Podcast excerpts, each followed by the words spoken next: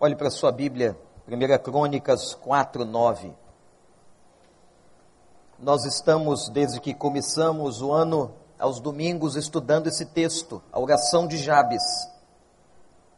No meio de mais de 500 nomes que aparecem em crônicas, aparece esta oração. E nós começamos a mergulhar nesta oração e tirar delas riquezas que Deus tem para nós. E esta oração está aqui em 1 Crônicas 4, 9, para nos ensinar alguma coisa. Eu espero que esta oração esteja abençoando a sua vida. Que você que já ouviu alguma mensagem, ou que talvez entre na internet para ouvir alguma dessas mensagens, que você possa ser abençoado pelo Espírito de Deus. O texto diz que Jabes foi o homem mais respeitado da sua família. Interessante que o nome de Jabes era um nome que predestinava para que tudo desse errado na vida dele. O nome de Jabes significa dores. E nós vimos aqui como Jabes rejeitou a predestinação que estava sobre o seu nome. Isto é, Jabes não aceitou ser um homem de dores. Jabes não aceitou, meus irmãos, que a sua vida fosse uma tristeza. Mas Jabes foi um homem que clamou a Deus e que teve uma vida totalmente diferente daquilo que o seu nome dizia.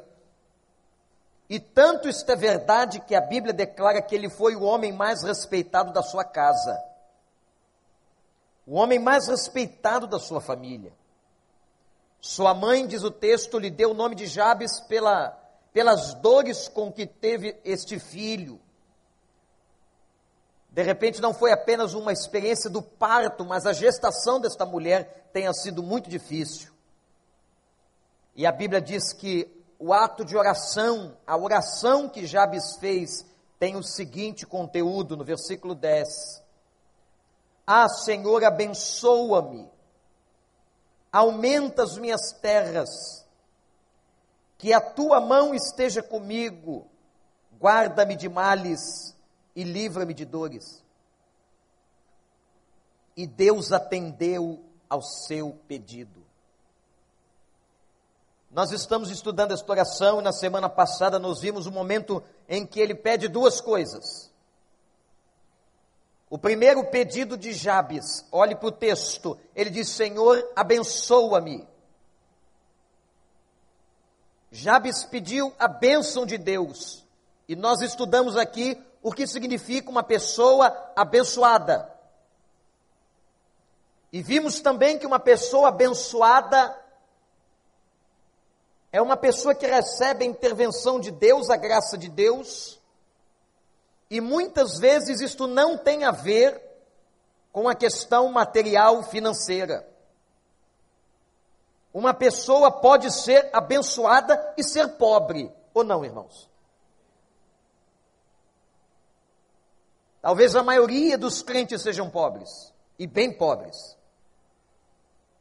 Então, o que a Bíblia está dizendo ser a bênção de Deus, não significa, como muitos entendem, que a bênção de Deus é apenas a prosperidade material. Não. Há pessoas, inclusive, que têm prosperidade material e não são abençoadas por Deus. Muitas conseguiram suas fortunas até de maneira obscura, e vocês sabem disso. De maneira ilegal, de maneira corrupta. A bênção de Deus é uma coisa muito maior. E a segunda coisa que Jabes pede, que nós estudamos no último domingo, foi: aumenta as minhas terras, aumenta as minhas fronteiras. O que significava esta oração? O que, que Jabes, na verdade, está pedindo a Deus quando diz: Senhor, alarga, alarga. Nós vimos que cada clã, cada família de Israel em Josué recebeu uma porção da terra. Jabes não se conforma com os limites da sua terra e pede que Deus as aumente. Estudamos aqui e vimos que é legítimo pedir a Deus que aumente as nossas terras. Mas as terras não significam apenas a porção geográfica, mas as terras de uma pessoa nós podemos interpretar como sendo algo muito maior. Senhor, aumenta a minha vida profissional, mas aumenta também o meu bom relacionamento familiar. Aumenta a graça sobre a minha família. Aumenta, Senhor, a minha visão de mundo e de cristianismo. Aumenta a minha santidade de vida. Enfim, quando Jabes pede que Deus lhe alargue as fronteiras, ele não está pedindo apenas que Deus aumente o seu território geográfico, mas haviam outras coisas envolvidas. Quando você pede mais terra, você paga mais imposto. Quando você vai para uma casa maior, você paga mais imposto. Ora, pedir a Deus que aumente as terras é pedir a Deus muitas outras coisas e não apenas um aumento de território geográfico. Por exemplo, eu posso pedir a Deus, Pai, aumenta as minhas fronteiras profissionais. Ora, para que eu possa ter mais clientes ou uma fronteira profissional maior, eu tenho que ter mais competência.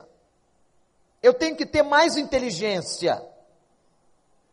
Se eu vou ter mais clientes, se eu vou ter mais negócios, eu preciso que Deus me dê competência alargada e maior. Então, quando Jabes está pedindo, alarga as minhas fronteiras, ele não está pedindo apenas que ele tivesse um território maior geograficamente, mas ele pede que Deus o alargue de maneira completa, total e absoluta.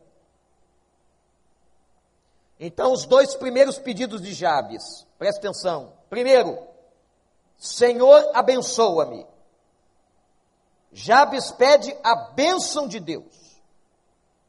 Segundo, aumenta as minhas terras. Terceiro, que vamos estudar agora. Que a tua mão esteja comigo. Você pode agora recitar essa frase com o pastor? Que a tua mão esteja comigo. Agora, igreja, vamos fazer isso em sentido de oração. Vamos estar orando ao recitar o texto, agora, esta frase. Vamos todos? que a tua mão esteja comigo. De novo, igreja, que a tua mão esteja comigo. Quem é que quer a mão de Deus na sua vida? Quando Deus aumenta as nossas terras,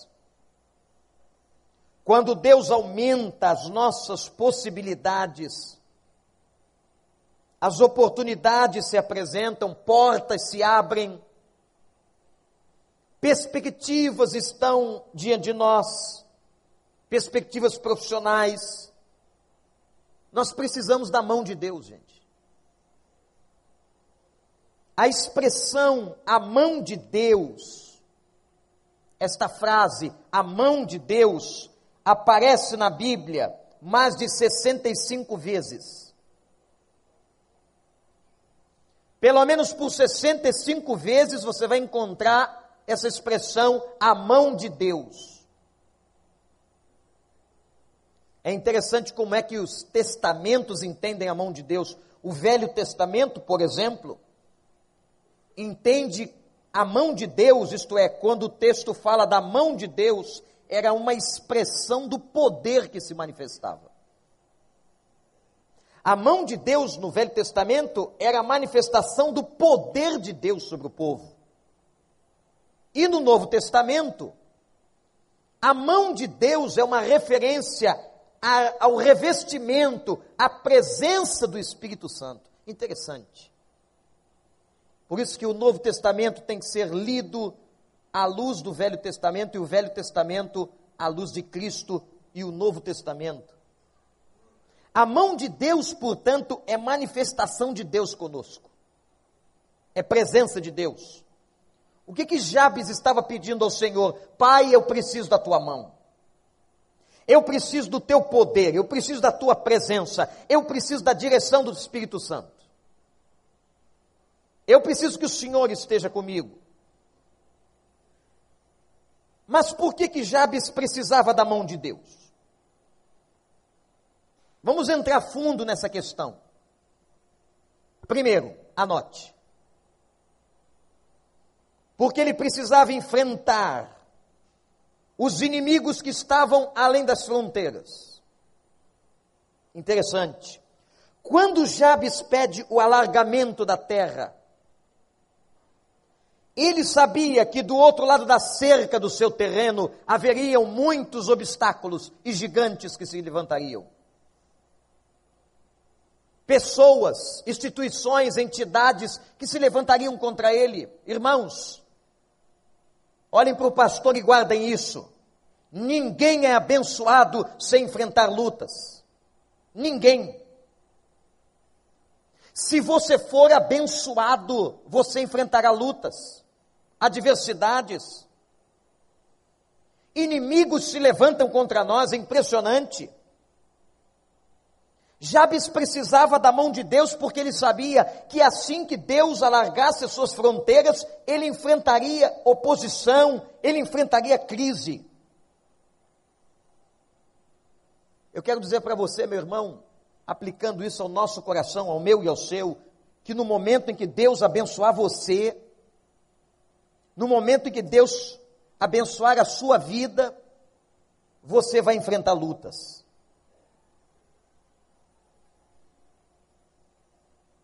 Não sei qual a área que você tem clamado a Deus para que Deus lhe aumente, para que Deus lhe abençoe.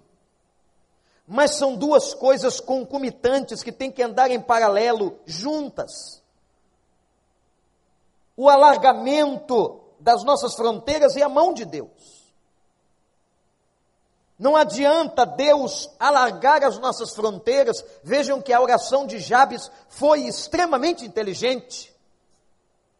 Não adianta Deus alargar as fronteiras e não nos abençoar, não estar conosco, não colocar a sua mão, o seu espírito.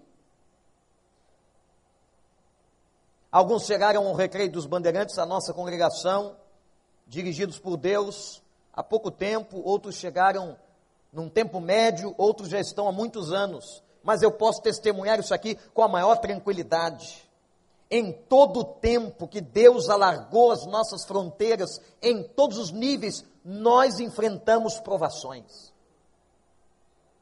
E as provações mais diferentes. Impressionante que as provações iam mudando de face, iam mudando de, de, de feição, de característica. Quando nós chegamos a 100 membros, a 200 membros, a 500 membros, Sempre que Deus alargava as nossas fronteiras, vinham lutas, provações, e elas se apresentavam de maneiras tão distintas. E quanto mais Deus tem nos alargado, as provações continuam vindo, os inimigos continuam se levantando, as pessoas continuam guerreando contra a obra de Deus, isso é normal. O que nós temos que pedir, e primeiro não nos espantarmos com isso, mas pedirmos a Deus o seguinte: Pai, coloca, como sempre tens colocado, a tua mão sobre nós.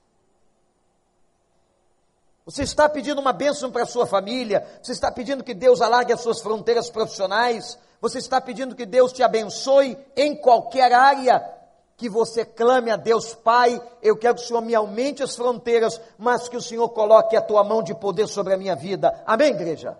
Amém, igreja? Que a mão de Deus esteja sobre você, para te ajudar a enfrentar todos os inimigos e todas as oposições e todas as crises e todas as coisas que chegam a nós, sejam por mãos do diabo ou sejam por mãos de Deus. No sentido de que Deus permite as nossas provações. Segunda coisa que me impressiona nesta oração. Qual é a oração? Que a tua mão esteja comigo. Vamos ver isso de novo? Que a tua.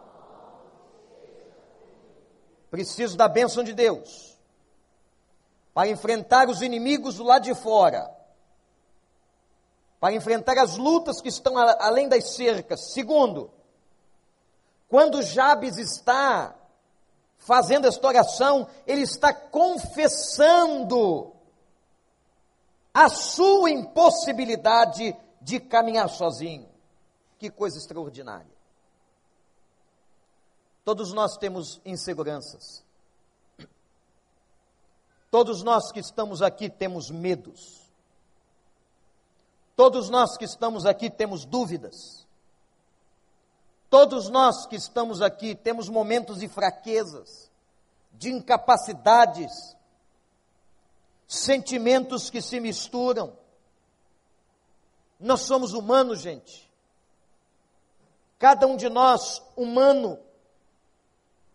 E você tem medo. E você tem fragilidades. E você chega a dizer, pai, o que será do meu futuro? O que será do meu amanhã? O que será da minha vida?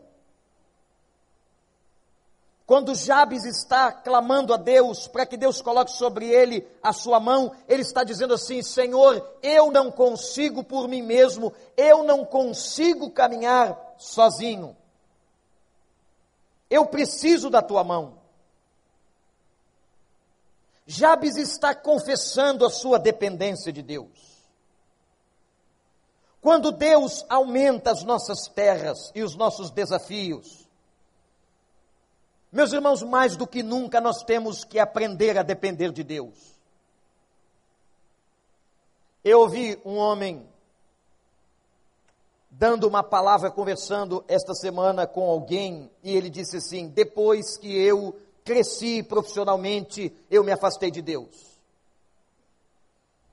Deus alargou as minhas fronteiras profissionais, Deus trouxe negócios para minha empresa, eu me afastei de Deus.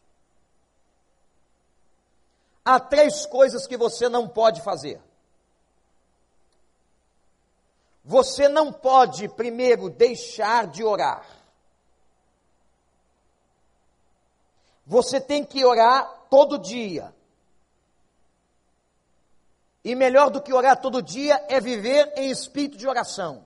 Está dirigindo? Orando, de olho aberto. Está fechando um negócio, está orando, de olho aberto, porque Jesus disse assim: orai e vigiai, abre o olho. Tem gente que nem sabe por que, que os cristãos fecham os olhos para orar.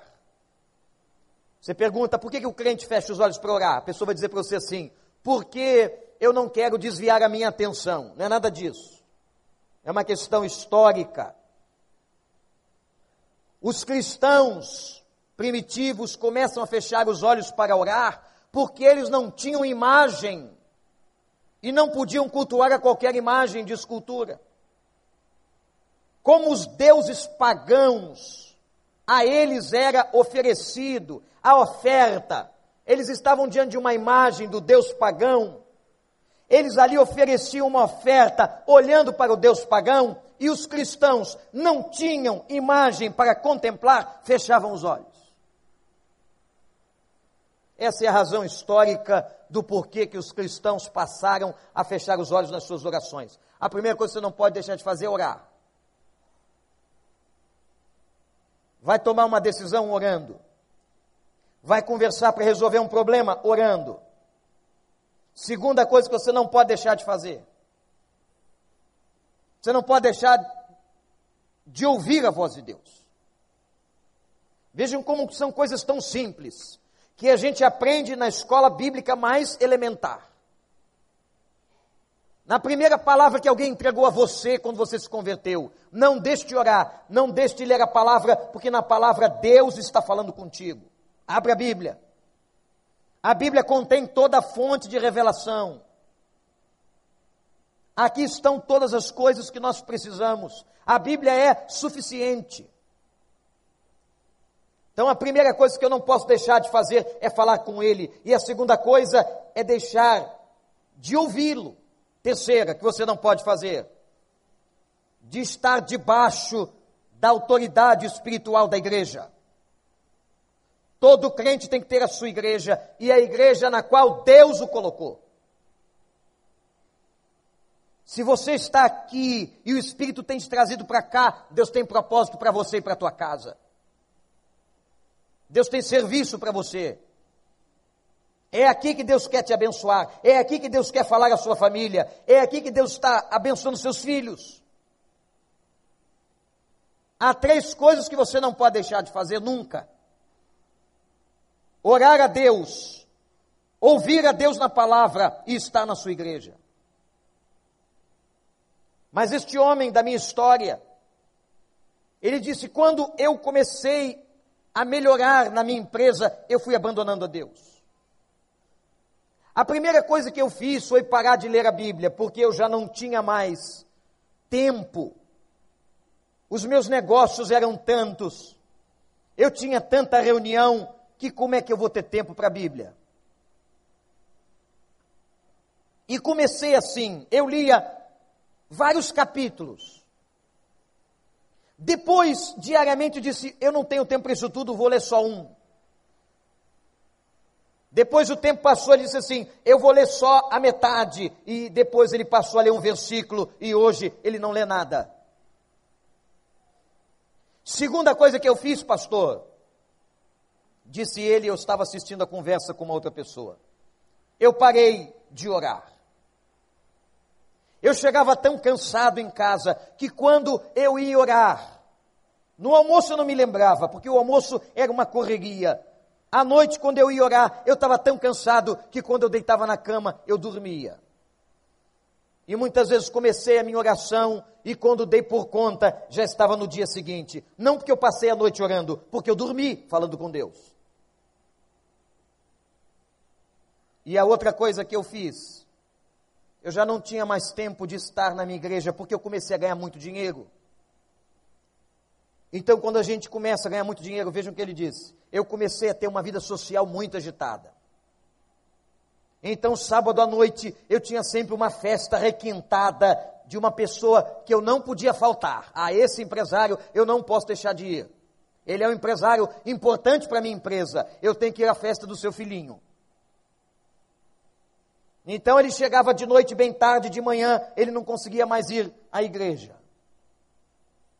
Depois, ele disse que começou a vir à igreja esporadicamente, uma vez a cada 15 dias e depois uma vez por mês. Ele perdeu contato com o povo do Senhor. Ora, se foi Cristo que instituiu a sua própria igreja e nos colocou debaixo da autoridade espiritual da igreja, é porque todos nós que estamos aqui precisamos da igreja e da igreja na qual Deus nos coloca. E ele disse mais: aí, pastor, eu não só tinha festas à noite, como eu comprei uma bendita casa de praia. E agora eu precisava é, fazer a manutenção e pagar os funcionários da casa de praia. E eu só tinha domingo. E acabava que eu ia de manhã para pagar as pessoas e ficava por lá na praia e não voltava para a igreja. E depois eu ganhei muito dinheiro, comecei a achar que eu devia e eu merecia, porque eu tinha muito dinheiro a viajar e fazer viagens internacionais. E comecei. E podia agora administrar os meus negócios da internet e comecei a viajar por tantos lugares do mundo, como é bom conhecer a terra. E percebi que Deus foi ficando longe da minha vida. E eu fui ficando longe do Senhor. E eu fui me afastando. E é assim que acontece. E é assim que acontece comigo e com você. É assim que o inimigo vai usando da sutileza para tirar você do seu PG, da oração, da palavra, dos cultos congregacionais. É assim. E quando você para de comer, é como se cortaram um tubo de alimentação. E cortaram um tubo de alimentação, você vai se enfraquecendo e você se torna uma presa fácil uma ovelha fraca, uma ovelha que não conhece Bíblia, uma ovelha que não ouve a Deus e começa a tomar decisões pela sua cabeça. Uma ovelha que não ora, uma ovelha cheia de mágoas, e quando você chega na igreja, tudo te chateia, tudo. Sabe por quê? Que você está mal. E se você chegar num outro lugar, aquilo vai te chatear também. Que você não está bem. Quando nós não estamos bem, a nossa visão está comprometida. Quando nós não estamos bem, tudo que está ao nosso redor fica ruim, fica mal, e a gente começa a ver defeito nas pessoas e nas coisas. Por quê que eu começo a ver defeito nas pessoas e nas coisas? Porque eu não estou bem. O meu espírito não está bem, eu não estou bem emocionalmente, e eu começo a ver desta forma. Por isso, irmãos, que nós precisamos depender de Deus o tempo todo. Eu preciso, olhe para mim, irmão, irmã. Você precisa que a mão do Senhor esteja sobre a tua vida. Nós precisamos desta comunhão. Nós precisamos dessa intimidade. Nós precisamos, não é Deus que precisa de nós, Deus não precisa de nós. Somos nós que precisamos dele. Somos nós que temos necessidade de adorá-lo.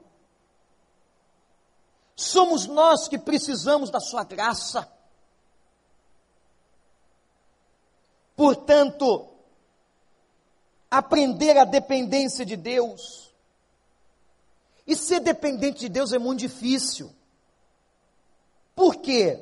Porque uma pessoa inteligente, um homem cheio de títulos e com dinheiro no bolso, tem dificuldade de depender de Deus. Sabe por quê? Ele aprendeu a depender dele. Ele trabalha, ele consegue tudo com seu salário, ele vai para onde ele quer, ele compra o que ele quer, o nome dele é aceito na praça. E a gente começa a depender do nosso dinheiro, da nossa inteligência, das nossas capacidades. Quando o homem perde a dependência de Deus, meus irmãos, ele começa a afundar progressivamente na sua vida. Deus quer ensinar a gente, sabe como é que às vezes Deus ensina? Ele ama tanto a gente que ele vai lá e tira o emprego do cara. Pastor, que coisa louca. Deus pode fazer isso? Não pode, como faz. Você está achando que quem te sustenta é isso? Então vou te mostrar que quem te sustenta sou eu. Ele tira. Ele permite uma enfermidade. Ele deixa uma crise se instalar, mas a crise é tão feia. E ele está dizendo para você assim: você só aprende assim, com a crise ficando feia, não é? Eu te aviso todo dia na Bíblia, eu te aviso na palavra profética, mas você só aprende na crise feia. Então vou te dar uma crise feia. Vou te deixar um pouquinho no leito da enfermidade para você aprender a depender de mim. Eu vou tirar isso de você. Eu vou tirar teu brinquedinho. O teu brinquedinho que te faz onipotente. O teu brinquedinho que te ilude. O teu brinquedinho que te faz mal. O teu brinquedinho que te fez se afastar de mim. Eu vou tirar. A gente não aprende dependência de Deus de maneira fácil. Não. Dependência de Deus se aprende nas lágrimas, no sofrimento, na dor. Às vezes é uma mulher que não orava, mas quando vê um filho na crise passa a orar.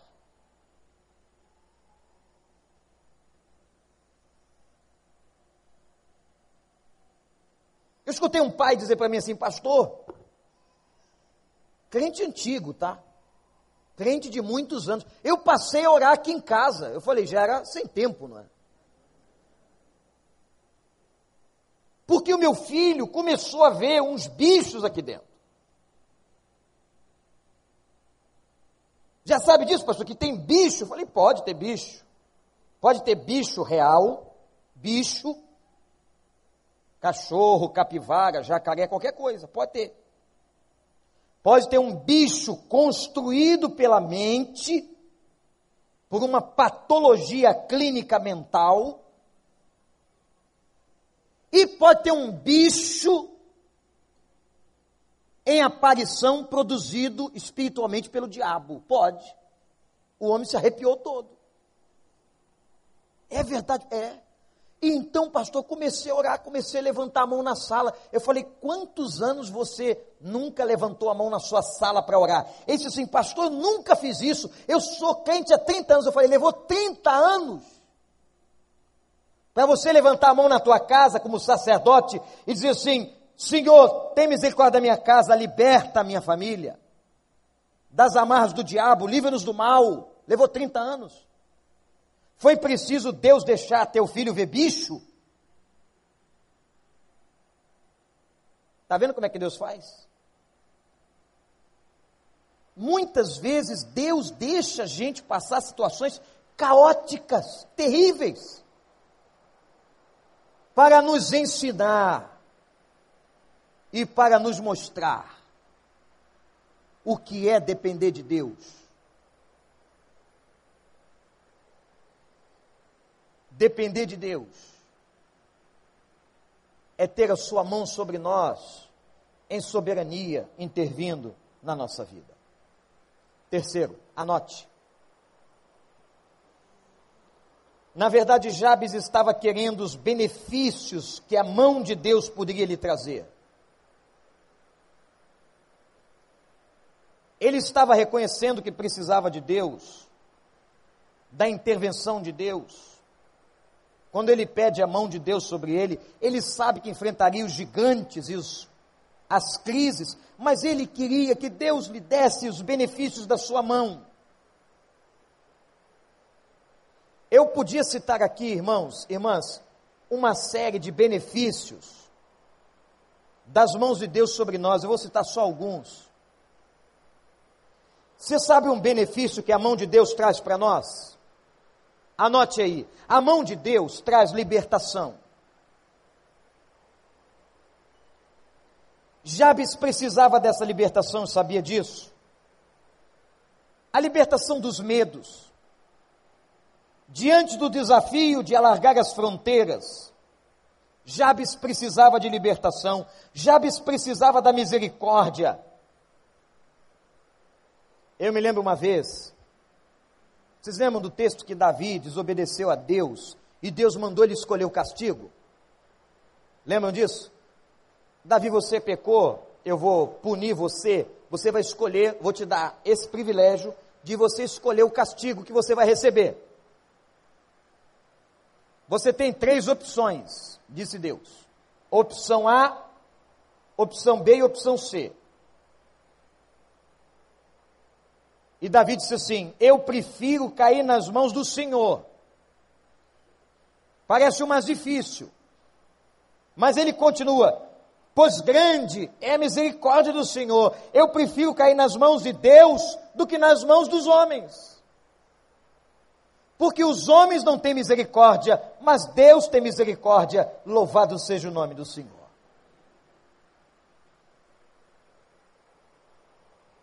Jabe sabia que precisava da misericórdia de Deus.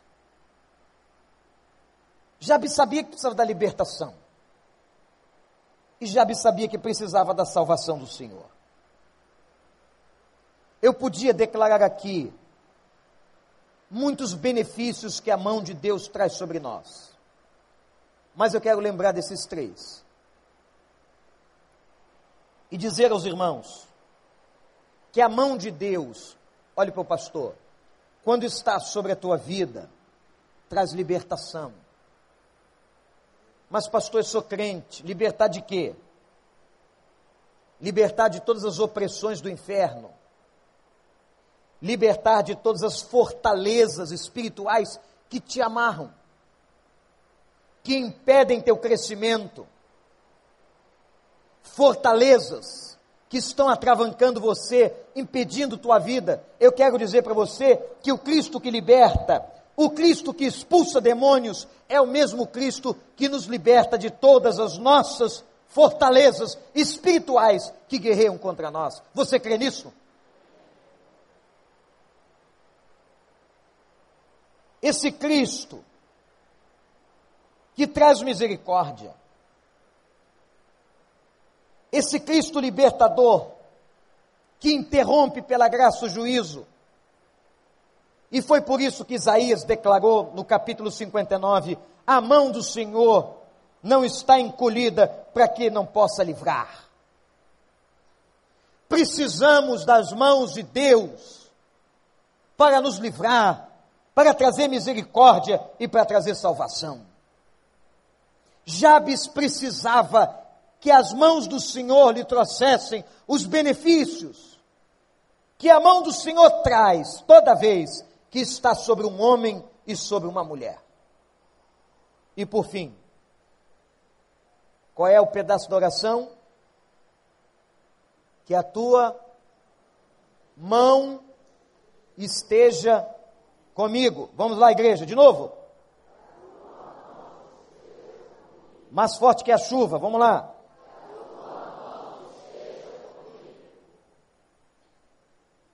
A quarta coisa que Jabes está pedindo aqui é que Deus tocasse nele.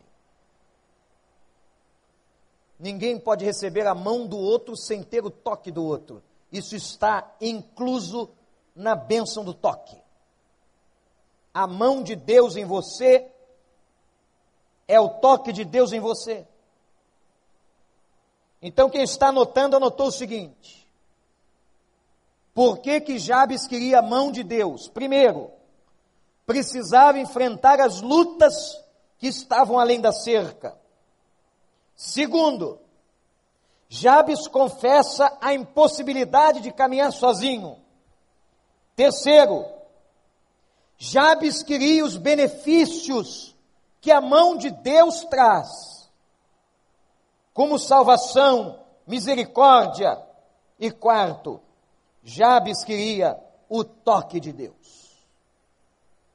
Agora, irmãos, o que é mais importante do toque de Deus? Quando Deus toca na sua vida. O mais importante que vejo do toque de Deus é a direção de Deus.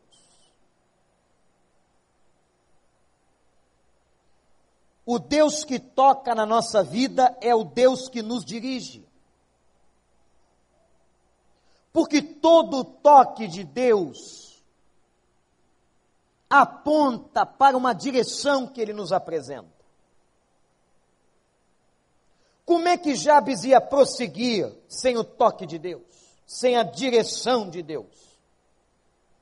Como é que eu e você vamos continuar se Deus não mostrar o caminho?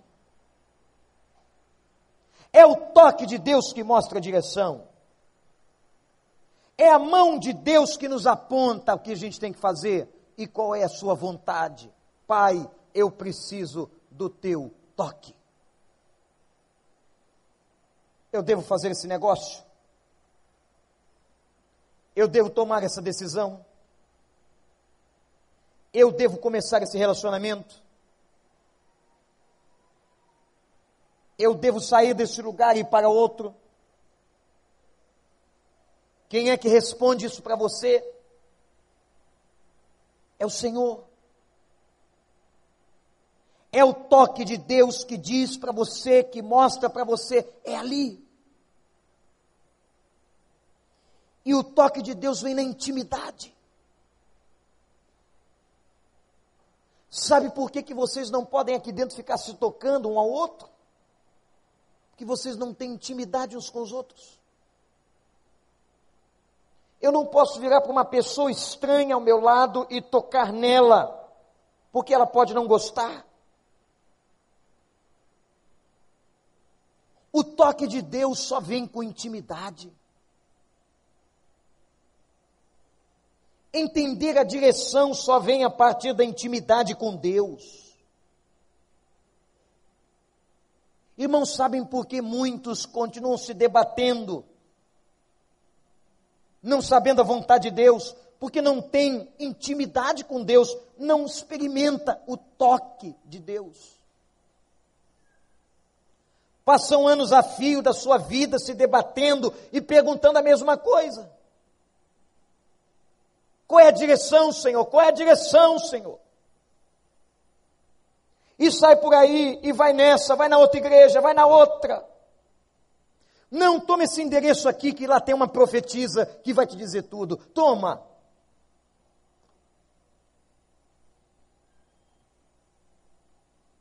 Enquanto que nós devíamos buscar a sua presença para recebermos o toque de Deus. O toque de Deus é inconfundível. O toque de Deus é certeiro, o toque de Deus é claro. Quando Deus toca em você, você tem certeza, Ele me tocou. Foi a sua mão, foi a sua bênção, foi a sua graça, foi Deus. Não é coisa de homem, não é coisa de governo, não é coisa da minha cabeça, é Deus. Como nós precisamos do toque de Deus. Agora, o toque de Deus só vem na intimidade. O que mais me entristece como pastor, como pessoa, é saber que tem tanto crente, mas tanto crente, tanto crente que não tem qualquer intimidade com Deus. Continuam nos mesmos pecados de 20 anos atrás, continuam no mesmo comportamento, não tem nada a dizer aos outros, não ganham ninguém para Jesus, não tem movimento, são vidas apáticas, não tem comunhão, mas vivem se debatendo como peixe fora d'água, buscando qual é a vontade de Deus. A mão de Deus sobre nós é o seu toque. Vejam quanta coisa embutida de uma frase que Jabes está dizendo. Quando ele pede, Senhor, que a tua mão esteja comigo. Ele está pedindo tanta coisa. Que a tua mão esteja comigo, porque eu vou enfrentar lutas quando o Senhor aumentar as minhas terras. Que a tua mão esteja comigo, porque eu vou ter que brigar com muitos gigantes e muitas provações, porque isso é da vida. Que a tua mão esteja comigo, porque eu sozinho não tenho competência que a tua mão esteja comigo para aliviar e ter misericórdia e salvar e libertar a minha vida em todos os momentos que for necessário. Que a tua mão esteja comigo para que eu possa receber o teu toque e saber para onde eu estou indo. que a tua mão esteja comigo. Que a tua mão esteja sobre nós. Que a mão dele repouse sobre a tua vida agora. Mas que você peça isso a Deus. Eu quero fazer um desafio. Tem uma folha dessa no seu banco, ou talvez você recebeu no boletim. Queria que você pegasse essa folha. Se alguém não tem essa folha, a recepção pode ajudar. Queria que você pegasse uma caneta. Se você não tem caneta, também a recepção pode te ajudar.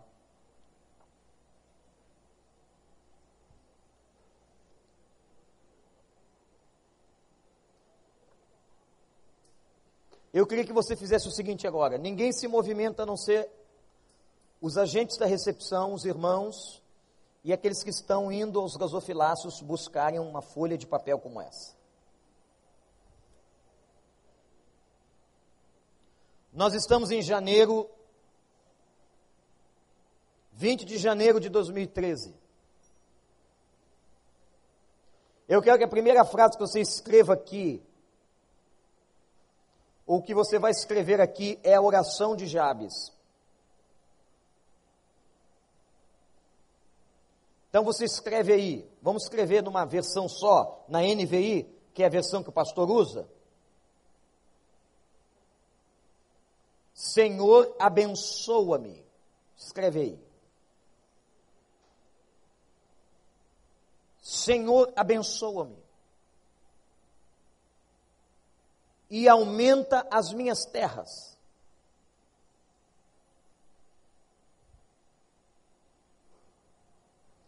que a tua mão esteja comigo.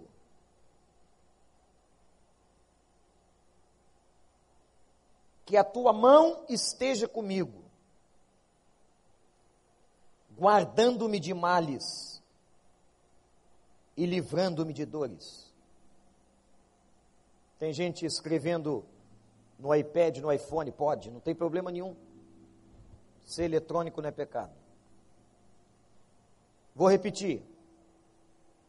Abençoa-me, Senhor, abençoa-me e aumenta as minhas terras. Que a tua mão esteja comigo,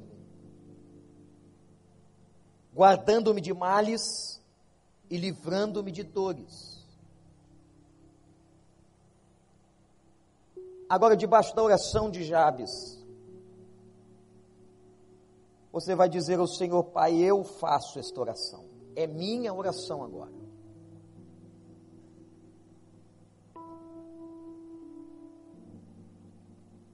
Se apodere da oração de Jabes que está na Bíblia. E eu queria que você escrevesse embaixo algumas terras que você gostaria que Deus alargasse.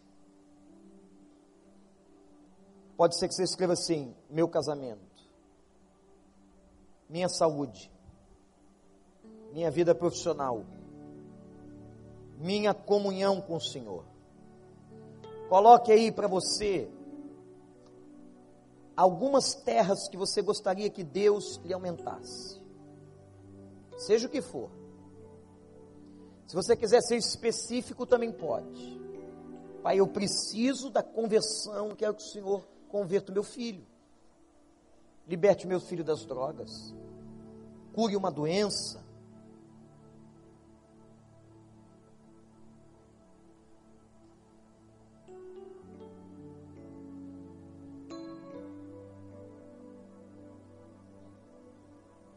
Você já escreveu?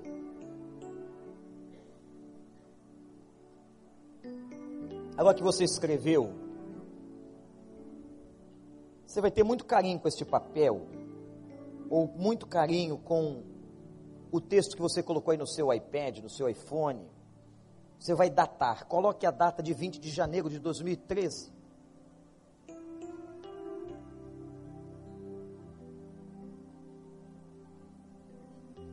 E agora eu queria que você tivesse um momento com Deus diante desse pedido. Quem puder, quem quiser ficar de joelhos ou ficar em pé, ou mesmo sentado, mas que você se sinta bem agora com o Senhor, é você e Deus, vocês vão conversar. Não é conversar o marido com a esposa, não, agora é individual, é você, homem, você, mulher. É você. Você vai colocar diante dele hoje, aqui, agora, nesse momento, em oração, as fronteiras que você quer que Deus alargue. as fronteiras que você quer que Deus aumente.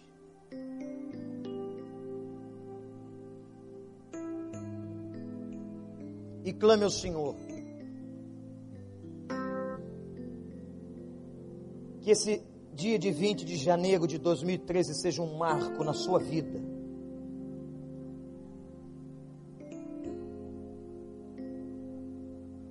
E diga a Ele agora, Pai, eu preciso da tua mão eu preciso da tua direção, Senhor.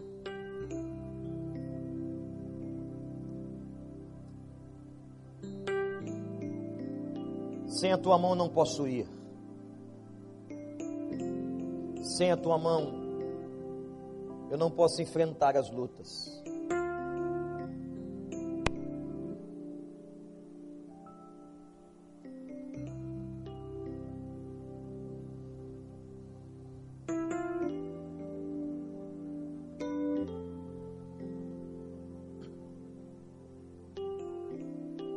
Ó Deus, ouve a nossa oração, Senhor. A tua palavra diz que o Senhor atendeu a oração de Jabes. Pai, atende a nossa oração. Mediante a súplica de corações quebrantados e sinceros. Nós precisamos do Senhor. Deus, nós não vivemos sem a tua mão. Nós não teremos casamentos e famílias sem a tua mão. Nós não teremos trabalho e vida profissional sem a tua mão. Nós não estaremos numa universidade ou numa escola sem a tua mão. Nós não podemos viajar sem a tua mão. Nós não podemos dirigir o carro ou entrar num ônibus hoje de manhã sem a tua mão. Nós somos completamente ovelhas indefesas, fracas. Nós não podemos ter dinheiro sem a tua mão. Nós não podemos, ó Deus, viver em igreja aqui sem a tua mão. Não, Senhor. Nós te suplicamos nesta manhã que a tua mão esteja conosco todos os dias. Não apenas a tua presença, mas a tua mão, dirigindo, apontando o caminho, Senhor. Que a tua boa mão, por misericórdia, mostre para nós a tua vontade. Ó Deus, aumenta as nossas terras abençoa a nossa vida e coloca sobre nós a tua mão, a tua mão protetora, salvadora, a tua mão libertadora, a tua mão companheira que afaga, a tua mão amiga, ó oh Deus, coloca a tua mão sobre nós. Coloca sobre os nossos filhos, sobre o nosso cônjuge, sobre a nossa casa. Pai, perdoa os nossos pecados, perdoa as nossas teimosias, porque nós aprendemos no sofrimento. Perdoa, Senhor. E muito obrigado, porque o Senhor nos ensina, nos disciplina, que o Senhor nos ama. Ó oh, Deus, abençoa-nos. Em nome de Jesus. Queria que você ficasse de pé. Dobre o seu papel. Passe a trazê-lo na sua Bíblia devocional. Se a Bíblia que você está aí agora não é a sua Bíblia devocional, você vai pegar o papel, vai colocar em casa na sua Bíblia devocional. Para que todos os dias, esse vai ser o seu marcador de 2013. Todos os dias que você for ler a Bíblia, a sua oração está ali. Não é mais de Jabes, é sua. Amém? É nossa. Amém?